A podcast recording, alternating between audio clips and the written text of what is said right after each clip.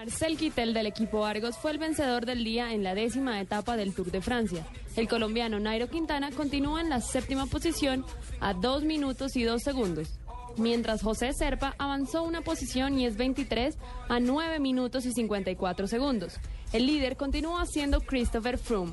La etapa fue marcada por un empujón al final de la carrera por parte de Mark Cavendish sobre Tom Villiers. Los organizadores tuvieron que decidir si hubo voluntad o no. Finalmente no hubo sanción para el británico. No hubo sanción. Pero porque es Cavendish. Ah, No. Fuera cualquier No, otro, no. lo suspenden para Si siempre. el fuera un pati amarillo, lo- porque es que se le ve la intención Se le en la cámara lenta. camión. No, en esa lupa que hacen la transmisión de ESPN se ve la clara intención de sacar, de tirar al piso al, al- al Impresionante rival. lo de. Después pidió, ofreció disculpas en el Twitter. pero ya después después la- de que- Ya lo qué. llevaste y lo jodiste, exacto. Ya después de la se Continuamos con la ronda de noticias.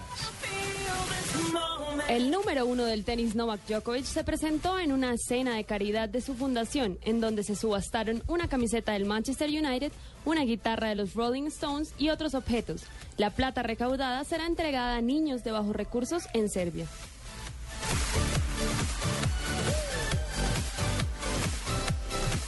Listo el calendario de la Liga BBVA 2013-2014. La primera fecha se jugará entre el 17 y 18 de agosto.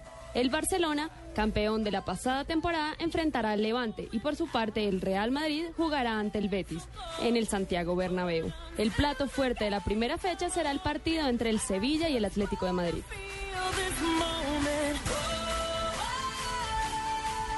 En la Copa de Oro, el equipo del colombiano Luis Fernando Suárez Honduras derrotó 2 a 0 a la selección de Haití, mientras El Salvador y Trinidad y Tobago empataron a dos goles. Hoy se enfrentarán Costa Rica y Cuba.